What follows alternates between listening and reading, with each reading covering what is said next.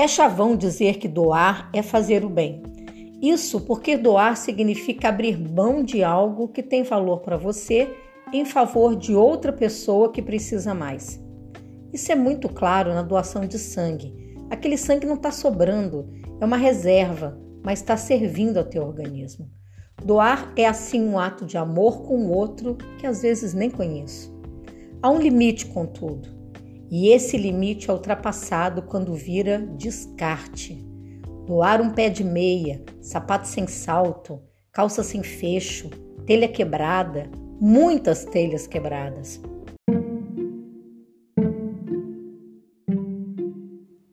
As perguntas a se fazer são as seguintes: o que, que eu ganho com essa doação?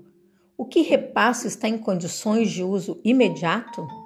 Estou doando ou descartando para o outro solucionar?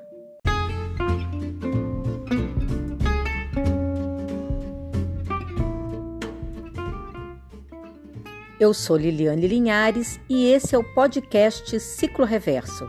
Conteúdo técnico, apoena socioambiental. Você pode entrar em contato liliane.cicloreverso.com.